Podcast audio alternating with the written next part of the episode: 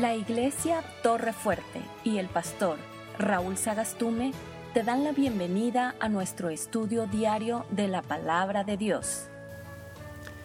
Leemos en la primera carta de Juan, capítulo 3 y verso 16. En esto hemos conocido el amor, en que Él puso su vida por nosotros. Antes de conocer a Cristo, antes de conocer el amor de Cristo por nosotros y que entonces Él nos, revelara el amor verdadero, nosotros no conocíamos verdaderamente el amor. Sin embargo, nosotros en ese estado creíamos que sí conocíamos el amor y pensábamos que amábamos y pensábamos que éramos amados pero cuán equivocados estábamos en ambos juicios. Los poetas se atreven a disertar sobre el amor, sobre el amor, y muchos hacen poemas y muchos hacen libros sobre el amor, pero verdaderamente conocen el amor. ¿Aman ellos verdaderamente? No, no es posible. Con el corazón humano sin ser vivificado por Dios, con el corazón de piedra que traemos heredados de nuestros padres, no es posible amar. Y como no hemos, no hemos recibido el amor, tampoco podemos darlo. Y no tenemos un corazón, como decimos, aunque lo aprendiéramos, porque cualquiera podría decir, hay que aprender a amar. Sí, pero es como que se le dijera al vehículo, hay que, hay que aprender a caminar, se le dijera al automóvil, pero que no tenga motor. En la misma forma, podemos pensar que estamos nosotros delante del amor cuando nosotros no conocemos a Cristo Jesús. Y acá en la parte de la palabra de Dios que leímos en la primera carta de Juan, capítulo 3 y verso 16, nos dice la razón y nos dice cuándo realmente nosotros llegamos a conocer el amor. En otras palabras, la Biblia es una carta de amor para el hombre. La Biblia es una carta de amor para la humanidad. Es una carta de amor de Dios para la humanidad. ¿Dejarías tú de leer una carta de amor que un ser amado te envíe. Dejarías de leerla, dejarías de disfrutarla. ¿Cuántas veces la leerías? Estoy seguro que no la leerías una sola vez, sino que la lees y la relees y la pones boca abajo para ver si la lees mejor de ese lado y la volteas otra vez y analiza las palabras porque es tu carta de amor. Bien, pues en esto hemos conocido el amor y este sí es el verdadero amor, en que Él, Cristo Jesús, puso su vida por nosotros. Aleluya. Y mira, y un agravante más. ¿Cuántas cartas de amor has recibido de un enemigo? ¿Has recibido alguna carta de amor de alguna enemiga o enemigo? Estoy seguro que no tengo que oír tu respuesta. Nunca has recibido una carta de amor de un enemigo. Pero ahora es la gran noticia. Dios te escribió su carta de amor para ti.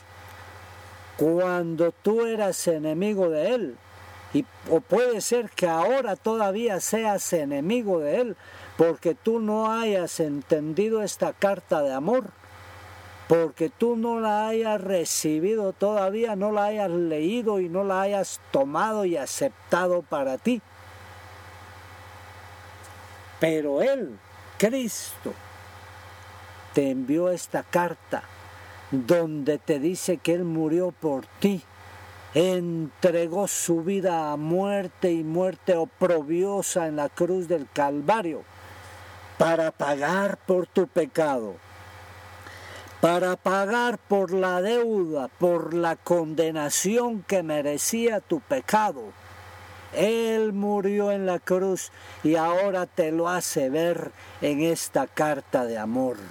Aleluya cuando tú eras su enemigo, cuando yo era su enemigo, cuando no queríamos saber nada, cuando Él nos perseguía para enseñarnos su carta de amor. ¿Cuántas veces te han dado un tratado en la calle? Un tratado del Evangelio, un tratado que contiene el mensaje de salvación y tú lo tomas y lo haces una pelotilla y lo tiras a la basura y es la carta de amor de Dios para tu vida. Aleluya. Allí fue entonces que se nos mostró, que se nos dio a conocer, que se nos enseñó el amor a nosotros. Porque ahí nos dimos cuenta que nosotros estábamos necesitados del amor de Dios, que no había otra cosa que nos rescatara, que no había otra cosa que nos salvara sino el amor de Dios manifestado en la persona de Cristo Jesús, que vino a entregar su vida, que vino a morir por nosotros, para que nosotros fuéramos rescatados de nuestra vana manera de vivir, para que nosotros recibiéramos el perdón de nuestros pecados, para que nosotros recibiéramos vida eterna en nuestro corazón. Bendito sea el nombre glorioso de Cristo, aleluya. Y dicen ahí mismo en la primera carta de Juan capítulo 4 y verso 9, en esto se mostró el amor de Dios para con nosotros para conmigo, para contigo, en que Dios envió a su Hijo unigénito al mundo, para que vivamos por Él. Gloria sea el nombre de Cristo. Continúa, en esto consiste el amor, no en que nosotros hayamos amado a Dios, sino en que Él nos amó a nosotros y envió a su Hijo en propiciación por nuestros pecados. Bendito sea el Salvador, aleluya. Dice eh, en, la, en el Evangelio de Juan capítulo 3 y verso 16, porque de tal manera amó Dios al mundo que dio a su Hijo unigénito, para que todo aquel que en él crea no se pierda, mas tenga vida eterna. Aleluya. Y ya leíste la carta de amor de tu Dios. Y ya la recibiste para ti. Y ya aceptaste esa carta de amor que Dios escribió para ti con su sacrificio en la cruz del Calvario. Aleluya. Tú estás entonces seguro en las manos de Dios. Dios ha hecho un sacrificio eterno que te vale eh, por una eternidad también para ti. Te vale una eternidad a ti. Porque por un solo sacrificio, dice el libro de Hebreos, por un solo sacrificio hizo perfectos para siempre a los santificados. Has sido santificado tú por el sacrificio de Cristo Jesús ¿Has tomado el amor de Dios para ti? ¿Has entendido que en esto verdaderamente consiste el amor? En que Dios se entregó en su Hijo Cristo Jesús por nosotros. Aleluya. Dice en la primera carta de Juan también, capítulo 3 y verso 14 nosotros sabemos que hemos pasado de muerte a vida en que amamos a los hermanos. Aleluya. Oh caramba, qué sorpresa. Oh aleluya. ¿Qué tenemos que expresar? nosotros, dice, sabemos que hemos pasado de muerte a vida. Te lo pregunto, ¿sabes que has pasado de muerte a vida? ¿Recibiste a Cristo en tu corazón? ¿Te dio su espíritu? ¿Estás sellado por el espíritu de Dios? Eres hijo de Dios. El hijo permanece en la casa del Padre por siempre, por los méritos del sacrificio de Cristo Jesús. Ah, sí, pero hay una forma de comprobarlo aquí en la tierra también. Hay una forma de comprobarlo en relación con el trato con tus semejantes ahora que ya has pasado de muerte a vida. ¿Y cuál es esa? Dígamelo, ¿cuál es esa? En que amamos a los hermanos. Si ya hemos conocido el amor, si ahora sabemos verdaderamente cuál es el amor, y que fue manifestado por la entrega de Cristo por nosotros. Ahora también nosotros nos debemos de entregar en amor a los hermanos. Nos debemos de entregar en amor al servicio de los hermanos. No hay otra manera de, de conocerlo. Dice aquí mismo, el que no ama a su hermano permanece en muerte. Todo aquel que aborrece a su hermano es homicida. Y sabéis que ningún homicida tiene vida eterna permanente en él. Aquí nos está poniendo en la encrucijada. Hemos recibido el amor de Dios. Hemos pasado de muerte a vida. No podemos seguir aborreciendo al hermano. No podemos odiar al hermano. Tenemos que amar al hermano. Y aún Dios nos manda amar a los enemigos. La tarea es titánica. Y más que titánica, la tarea es imposible para el corazón humano. No vivificado no transformado, no pasado de corazón muerto a corazón vivo, pero también no solo ahí se queda, sino que es necesario que ese corazón sobreabunde en el amor de Dios, que ese corazón rebose del amor de Dios para que sea capaz de ser como una en su amor como una fuente de Dios que salte sobre otros para vida eterna, para consolación, para exhortación, para ayuda. Gloria sea el nombre glorioso y bendito de Cristo, aleluya. Ya no hay posibilidades para el odio. En el corazón del hombre de Dios no hay posibilidades para el odio y para el rencor no es posible que Dios dice, no es posible que de una misma fuente de agua salga agua dulce y agua amarga. O sale dulce o sale amarga. Y si tu corazón es de Dios, si Dios ha vivificado tu corazón, el agua tuya tiene que ser dulce. El agua tuya tiene que ser agua llena del amor de Dios. No hay posibilidad. No hay posibilidad para el odio y el rencor en el corazón del hombre de Dios. Dejemos esto claro y sellado e impregnado en nuestra alma. No hay posibilidad. El amor es excluyente con el odio y el rencor.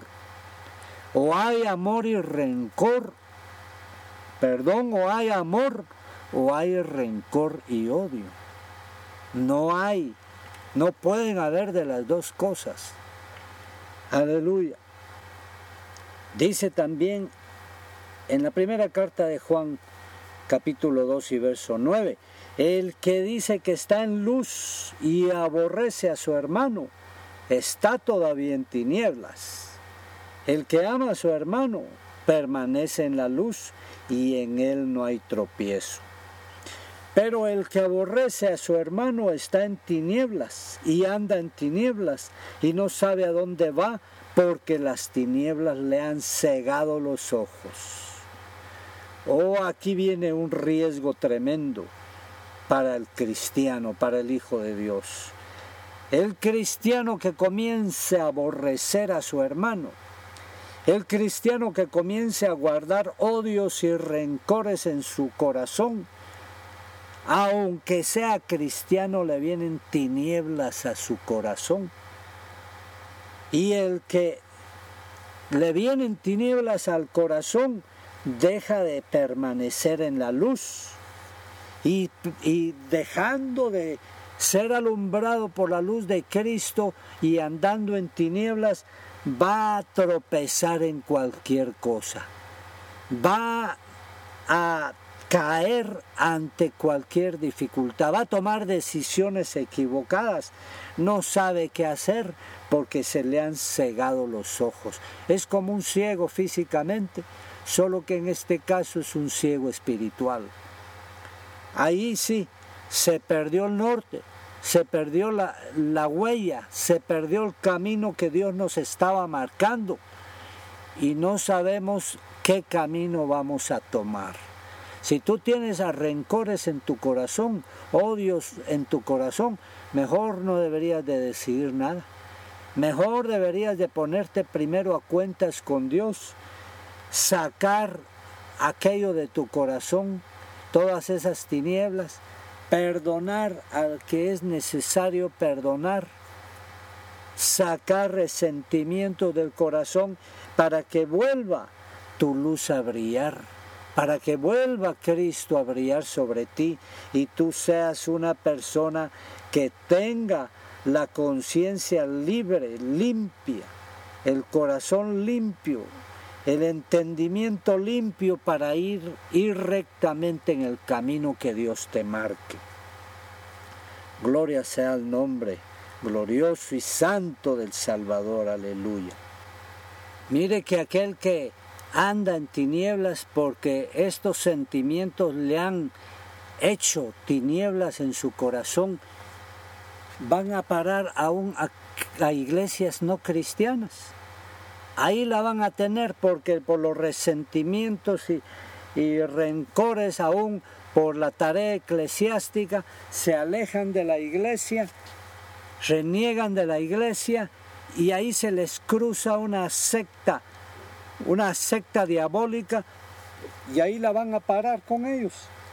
Y dice uno, pero ¿cómo es posible que este buen hermano que yo lo conocí tan recto, tan, tan bueno, tan generoso, tan buen cristiano, vaya a parar ahí? Pues sí, porque como dejó que entraran estos sentimientos a su corazón, ya no sabe a dónde va y la va a parar a lugares verdaderamente que son no de bendición para su vida. Dice en la primera carta de Juan capítulo 4 y verso 7, amados, amémonos unos a otros, porque el amor es de Dios. Todo aquel que ama es nacido de Dios y conoce a Dios. El que no ama no ha conocido a Dios porque Dios es amor. Si nosotros hemos conocido a Dios, nosotros hemos conocido el amor y por tanto también hemos recibido el amor en el corazón porque Dios dice que el amor de Dios ha sido derramado en nuestro corazón por el Espíritu Santo que nos fue dado. El Espíritu Santo es el amor de Dios en nuestro corazón. Por tanto, no podemos decir que no tenemos amor para dar. Pero si el amor se ha apagado, porque el Espíritu Santo puede contristarse y, o puede apagarse debido a los pecados, debido a los sentimientos contrarios al amor, entonces ya no tenemos amor, ya como que no tuviéramos amor, porque con el Espíritu Santo apagado, contristado, pareciera como que ya no tenemos amor de Dios, pero sí lo tenemos, porque Dios no nos lo ha dado para un rato, sino que el Espíritu Santo se nos prometió para que habitara en nosotros para siempre. Entonces, lo que tenemos que hacer es arrepentirnos, es pedirle perdón a Dios por esos sentimientos que han cegado nuestro entendimiento y que han apagado el amor de Dios en nuestros corazones y llenarnos nuevamente del amor de Dios en su presencia, en la oración, en la lectura de la palabra de Dios, en negarnos el caminar torcido que tal vez habíamos comenzar, comenzando a caminar y volver a las sendas perfectas de Dios. Y ahí va a abundar otra vez el amor de Dios en nuestro corazón para que nosotros naturalmente, y no digamos naturalmente, sino que sobrenaturalmente, pero siendo natural en nosotros ahora esa sobrenaturalidad del amor de Dios para amar a otros. Que ya sea de sí mismo que salga el amor, que no te tengas que esforzar como que saber qué esfuerzo titánico eh, debes de hacer para amar, para, eh, para apabullar o acallar todas las pasiones contrarias al amor de Dios que fluyan en tu corazón debido a que no está lleno de ese amor de Dios. El que está lleno del amor de Dios va a fluir en ese amor, pero como el río de Dios, como, como la fuente de Dios que salta para vida eterna. Le va a ser sencillo, en otras palabras, amar al prójimo. Y aquí vamos a cumplir con Dios, porque si somos de Dios y Dios es amor, no nos queda otra que amar. Y esa debe ser lo normal en nosotros, amar, porque Dios dice que no puede el mal, árbol dar buenos frutos, pero que tampoco el buen árbol puede dar malos frutos. Es natural el buen fruto en el buen árbol que eres tú y yo, y así debe ser y debe de abundar en nuestros corazones. Y dice también en, Primera de Juan siempre capítulo 3 y verso 20, pues si nuestro corazón nos reprende mayor que nuestro corazón es Dios y Él sabe todas las cosas. Amados, si nuestro corazón no nos reprende, confianza tenemos en Dios. ¿Te está reprendiendo tu corazón ahora? ¿Te está eh, mostrando que tú le has quedado a deber el amor a los hermanos, que no los estás amando, porque Dios dice también, dice, no debáis nada a nadie, sino el amaros unos a otros. Esto es, o decir, esto es decir también, tú constantemente tienes una deuda con todos tus hermanos una deuda pendiente de cumplir, una deuda constante, una deuda infinita, una deuda eterna. Es amarlos, amarlos, amarlos. Y cada vez que los encuentres, ahí tienes que cumplir el amar. Y cada vez que los llames, ahí tienes que cumplir el amarlos. Porque esa es tu deuda permanente. No hay otra. Y dice, entonces si, si te reprende tu corazón, eh, está mala cosa entonces. Si tú has fallado con el amor, has fallado con todo el Evangelio.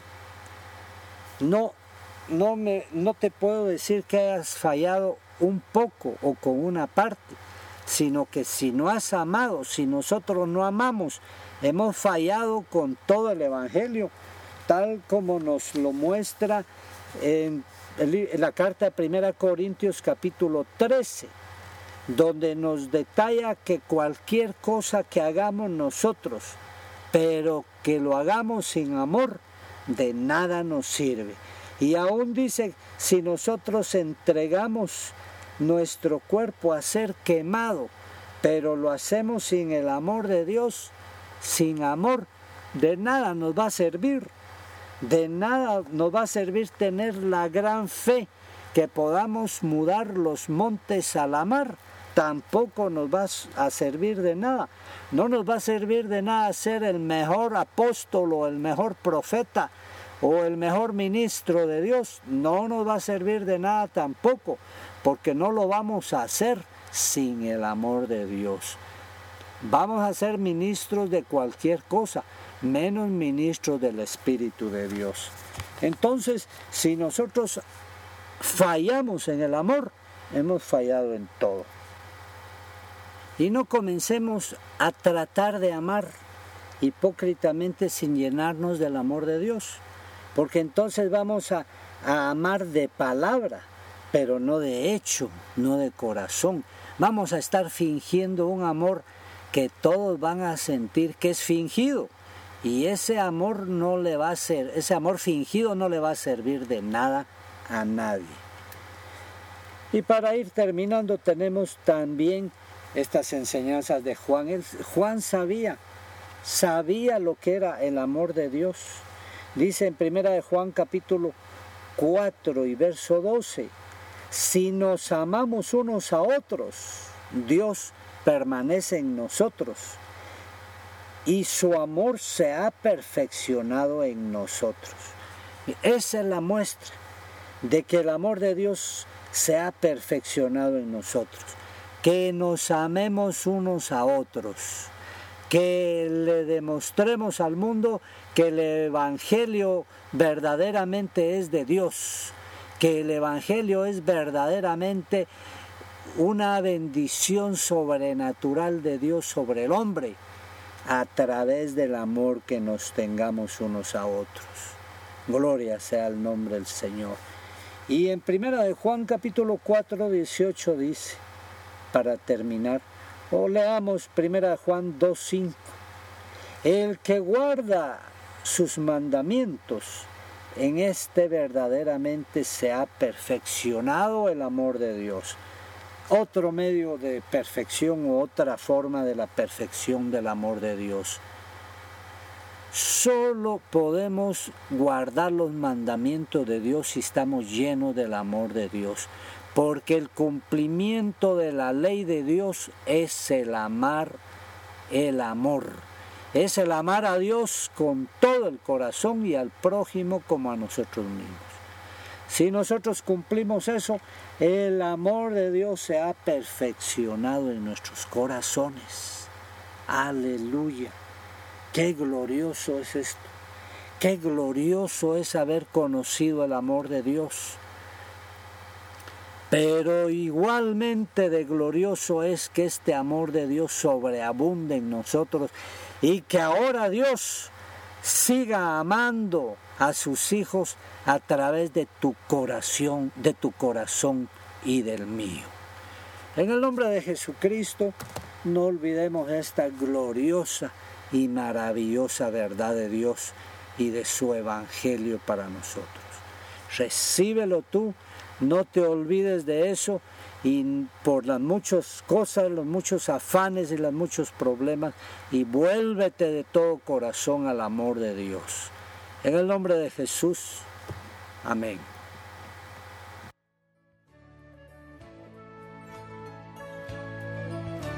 Acompáñanos a nuestras reuniones dominicales en Iglesia Torre Fuerte a las 10.30 de la mañana en la 12 calle 1-24 zona 10, Hotel Mercure, frente al edificio Géminis 10. ¿Tienes comentarios o preguntas?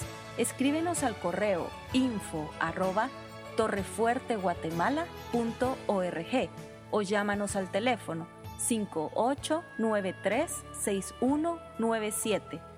Deseamos que este estudio haya sido de bendición y edificación para tu vida. Te esperamos mañana a esta misma hora.